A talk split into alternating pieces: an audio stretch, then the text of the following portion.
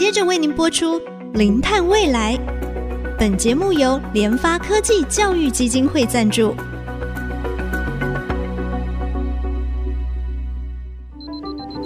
前瞻能源新方向，以科学与科技迈向近零碳排，智慧永续，与您一同开创零碳未来。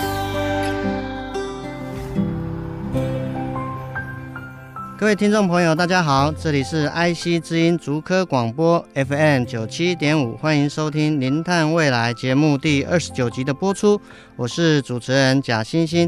好，今天我们要跟各位听众朋友一起来谈谈地热。大家听到这个地热，你脑海当中会联想到什么？是想到温泉吗？我为什么会这样想？因为其实我的家乡是在宜兰哦，所以清水地热哈，我们之前也去那边玩过，这样煮温泉蛋等等哦。那当然，其实我们今天不是要谈这个，因为其实哈，我们在国安会的二零五零达成近零碳排的目标当中，当然在再生能源的占比需要达到这个六成到七成左右。那未来的整个绿能的一个政策来讲的话，国发会是把这个地热啊，地热发电，它是放在比较长期、末期，大概二零五零的一个目标哈。今天哦，特别邀请我们的来宾哈，也就是我们台湾地热资源发展协会的秘书长王守成王老师。王老师你好，哎，大家好。我想就是说哈，我们知道那个 Microsoft 的创办人 Bill Gates，他其实有一个创投公司哈，那他的投资基金其中一个瑞典的开发公司哈，其实。在三年前，好像也相中了我们的台湾花莲，对，作为这个亚洲这个地热发电开发地点哦，嗯、所以其实似乎好像也看到，不仅是我们自己，然后连国外其实他也看见这样的一个趋势啊。对，那么好像初步说我们。全台湾这个地热发电的总发电量可能可以达到三十三点六吉瓦，好像相当于接近十二座的这个合适的发电量啊。所以我想地热发电是不是先请王秘书长跟我们听众朋友稍微简单说明一下，就是跟其他再生能源、风能、太阳能比较，地热发电它的优势到底是在哪里？好，首先我先讲，就是说地热发电它是一个很传统的电力能源，就是它其实已经发展了一百多年。地热发电大概主要在全世界开始大量开发是二战之后，所以我们现在看到美国、日本、纽西兰大概都是那个时期就开始做了。当然，那个时期的地热呢它其实它有一定的问题哦，它所以它没办法扩大很快，没办法满足呃现代社会或是大量的大量的需求。对，而且当时的地热其实它有环境污染的问题。这个问题一直到一九八零年代开始有回注井的技术之后，大概这个污染的问题就很大幅度的解决了。现在我们从这几年的技术的进展，我们发现其实地热现在是有很大的优势。第一个就是它的需要的面积很小，好，我一个电厂需要的面积很小。它大概一个篮球场就可以做一个电厂了。哇，不会像现在核电厂、火力发电厂，它的这个占地面积非常大，对对对，所以它是可以分散式的。是。再来就是说，篮球场大小的发电量会是等面积太阳能板的一百倍。嗯哼，就是它单位面积的发电效率其实是超过这个太阳能，能很多的，大概一百倍，我们计算过一百到一百二十倍。再来就是我发完电的热水。我还可以再做其他的利用，所以它可以跟农业结合。是这一部分在纽西兰他们做特别多，在美国有一些原住民区域，他们把这些发完电的热水，它在回注之前，它可以拿来做这个干燥，好，就是烘干的乐园。嗯然后可以拿来做这个杀菌，最后可以拿来泡汤。哦，是啊，是 泡完汤之后再拿去养鱼。哇，所以应该说它整个生命期，它整个都可以重复的再利用、再使用。哎，老师，那我想请教一下，就是说，因为像风能、太阳能，其实它有一个最大的问题，就是它又不是全天二十四小时可以积载的。那个地热发电呢？地热发电是可以二十四小时，他们叫二十 dash 七，就是。一天二十四小时，一周七天都可以维持发电。是是。那在台湾，我们当然也很需要绿电，所以我们一定是让它尽量运转的。对。那在美国，他们现在地热发电，它可以做弹性的调配，就是说它可以做残载的使用。哦、嗯。对，所以它可以弥补，比如说太阳能缺乏的时候不够的时候，它可以补上来。我还记得前几年不是在美国，它有加州有正好遇到那个日食。好，那一年我正好在美国的 Geysers，是啊，美国那是世界上最大的第二电厂群。我在他的管理中心就问这个问题，就是你们遇到日食，你们会做什么处理？他说日食很简单啊，我们就多发出一些电去 cover 他们那一段时间，哦、呃，没办法发电的状况。是是。是，所以老师刚刚讲到，就是说这个地热发电早期好像会有一些环境的污染的问题嘛。嗯、那么现在呢？现在还会有这样的缺点吗？现在当然它没有能源是百分之百完美的啦。那当然这个地热呢，你要把它的对环境影响要降到最低啊，其实是有很多方法的。嗯，好，比如说我们对于环境的监控。好，要有科学的量测、科学的记录。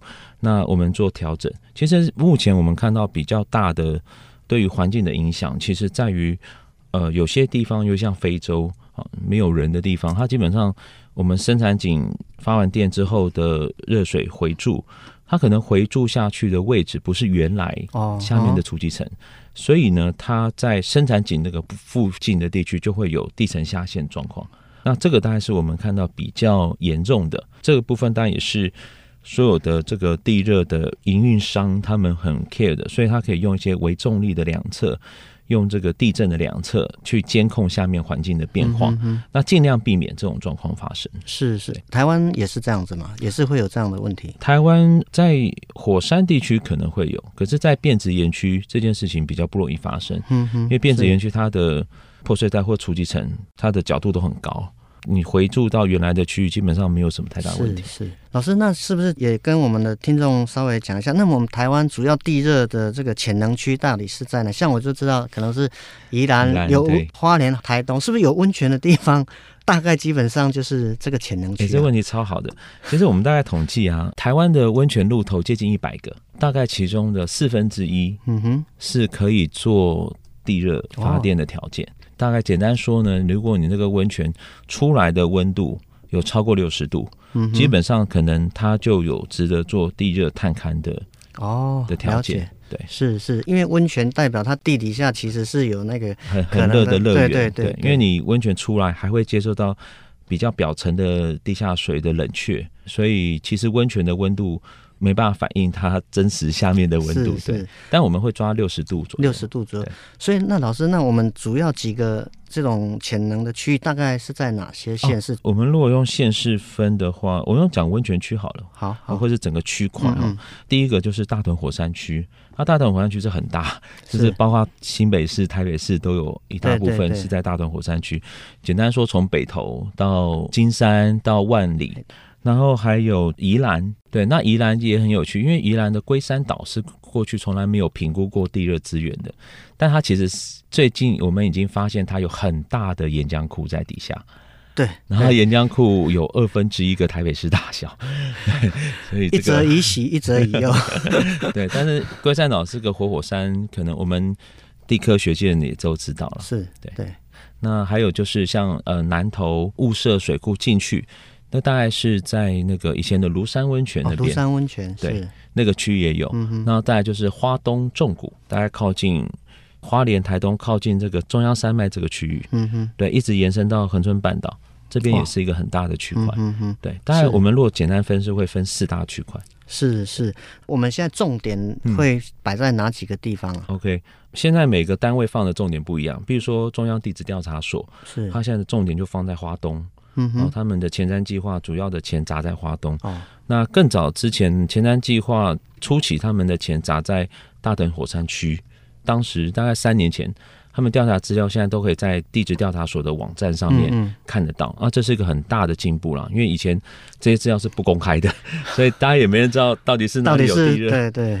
那现在像中油跟台电，嗯，他们主要就是在宜兰的大同乡哦，大宜兰大同、呃、那个有关土场啦、啊，或是鸠之泽，嗯哼哼、呃，那边要做电厂哈。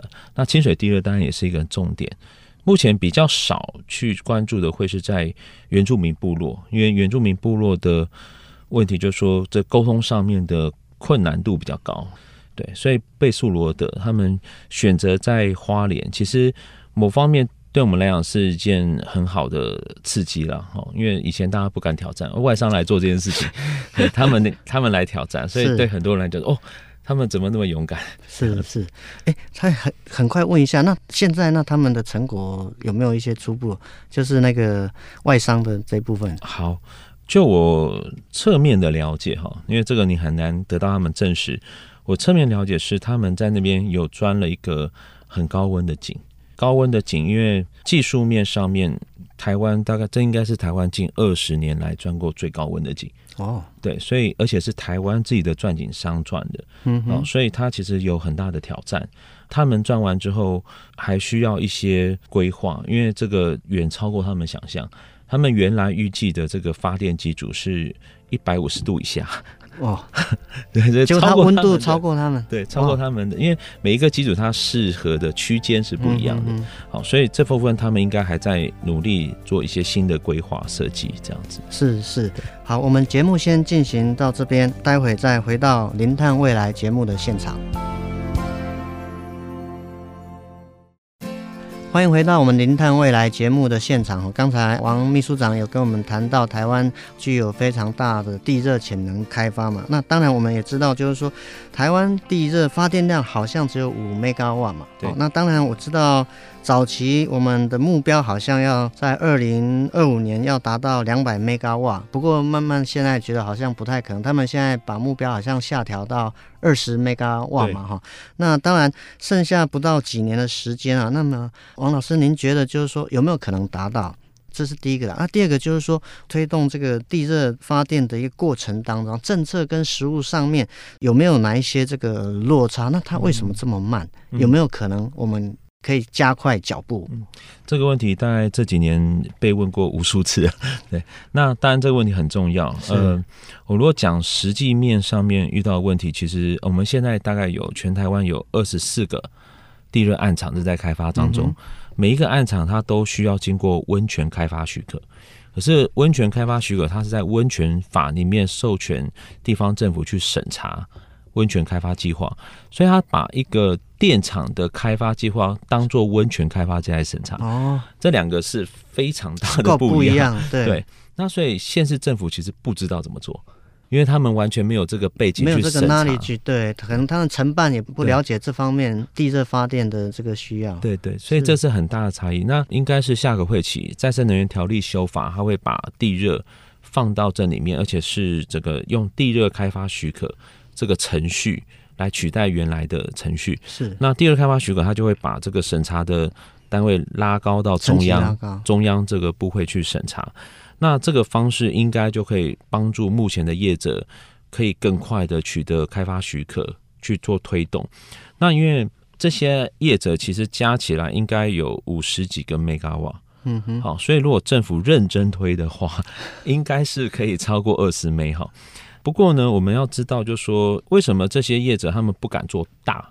其实是因为他们在初期，他们遇到风险的问题，遇到馈线太少的问题。嗯哼。好，那这些问题就会限制他们一开始初期，他们不敢做大大量的投资。对对对，对，就会害怕。对，那实际上地热发电在其他国家成熟的经验是，你一次做要有二十个枚，甚至到五十枚这样的规模量体，在做整个规划探勘。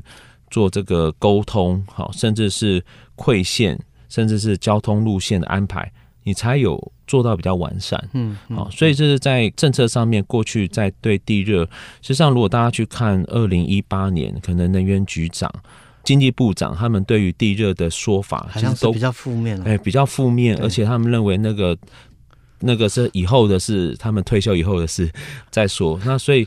现在看起来，他们已经对这个议题是比较乐观，然后比较呃跟上目前国际上面的说法，这样子是，所以政策的这个引导真的是非常非常重要。对，另外就是说整个开发的这个流程、行政程序，我想之前我们在发展风力发电的过程，其实也是看到这样的过程。我想有很多事情以前发生了，就不要再继续让它发生。嗯、我觉得应该是要汲取这个前车之鉴了哈。那么我想就是说进一步请教王秘书长，就是因为清水。地热电厂，它在去年重新启用嘛。嗯、那这个启用地热发电的重新启用，其实它的意义大不大？您自己的看法呢？哦、但这是一个非常大的意义，因为清水地热废厂二十八年后重启，那时候为什么废掉？当时的状况是这样：清水地热电厂其实叫拼装车。为什么叫拼装车呢？因为中油钻井，国科会发展了，国科会就跟台糖买了涡轮机，嗯哼，好，蒸汽涡轮机，然后呢，由台电负责电厂的新建跟运转。可是呢，中油钻的井，它出来的只有水，热水为主，嗯、它蒸汽很少，蒸汽大概十趴以内。可偏偏台糖的那个是蒸汽涡轮机，所以只能吃蒸汽，所以它的发电效率很低。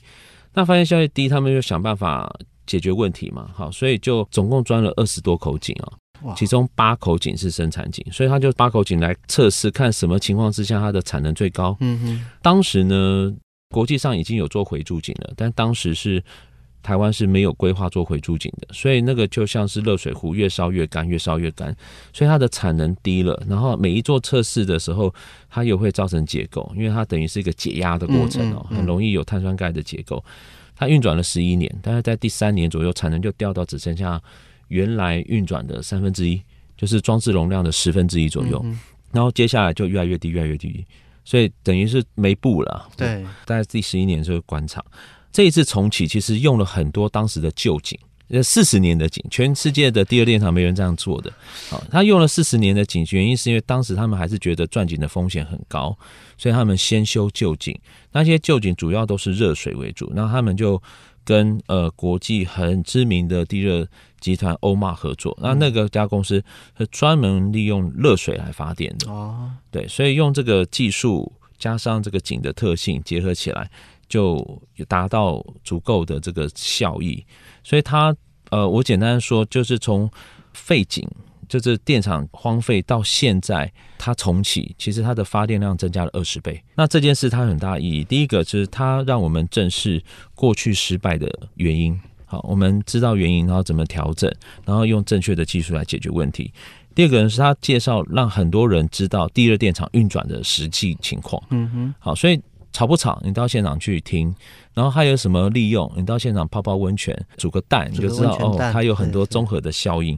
同样的，它也让我们看到法规流程上面的阻碍，因为整个第二电厂新建期大概半年，但是行政流程跑三年半。嗯、哇，呀呀！所以刚才您提到，就是说那个行政的流程，因为它下放到地方嘛，嗯。可是这种东西可能还是要由地中央的层级来做相关的一个审核，可能会加速它整个进程。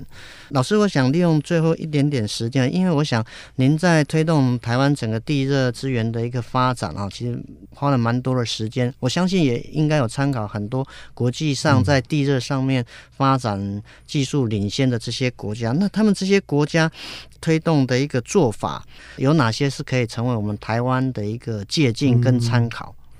我分两个层次，一个是那些已经运转了四五十年的 国家哦，另外一个我喜欢特别引用，就是那些在最近五年才开始做地热的国家。哦嗯、我先讲克罗埃西亚这个国家，克罗埃西亚它是一个很年轻的国家，它其实是二零一七年开始第一个地热电厂开始做这个呃规划设计，两年内就完工了。嗯，它第一个第二电厂就十五个兆瓦，哇！那所以地热发电它并不是一个很复杂的事情哈，可是呢，完全是看你有没有找对团队，然后愿不愿意投资，嗯哼，愿不愿意结合国际的产业链，其实它可能就可以把这个速度加速很多。是，那全世界比较先进的国家，他们当然在研发上面他们是花很多经费的，尤其像美国。为了让地热开发的不限于一些所谓的征兆区，他希望地热开发可以在一些非征兆区也能做地热开发。什么叫非征？就是说呃，他们叫做 geothermal everywhere，很多地方都可以做地热，而不是只有温泉区可以做。哦、对，是他们为了这样达到这个目标，他们就发展一些新的技术。那那些新创技术，当然你需要有很好的科学背景。很好的工程经验、钻井技术，那那是很多产业链的配合。没错，呃，我八月底去美国参加他们的第二会议，有一个新的一些资讯出来，好，他们试验的成功，然后一些推动，我们也拜访其中几家厂商。这些都是很好的资讯，好，可是传统的地热技术，我们叫 CGS（Conventional Geothermal System），其实它已经是很成熟，而且可以很快速发展的技术，也很容易达到规模化的技术。那这些技术其实，在产业链的引进跟产业链的整合，应该在台湾来讲是最关键的议题。是是，我们有没有办法可以形成这样的一个地热的产业链？就靠我们自己本身，应该可以，应该是有机会。你像克莱霞，他一开始也没有产业链嘛，伊索比亚，也是伊索比亚做得到，我相信台湾更可以做得到。对对对，是是，他们在发展产业链的时候，他们是怎么做？通常他们做法是会找一个成熟国家的团队来协助辅导。有一点像台湾做第一条高铁的时候啊，你在想说，那我要怎么坐高铁？是你去找日本的高铁团队来过来帮忙，嗯哼，建立台湾自己的高铁的产业链。是对，现在其实台湾有好几家国际的工程顾问公司在台湾是做这个营建、交通营建的。他们都在其他国家做过地热，是我想就是说，我们从台湾在地热发展的过程当中，我们曾经失败过，但是其实我们也看到很多的小国，其实他们也借力使力啊，对，就是借着这个啊国外的一些新创的技术，或者是引进国外的开发商。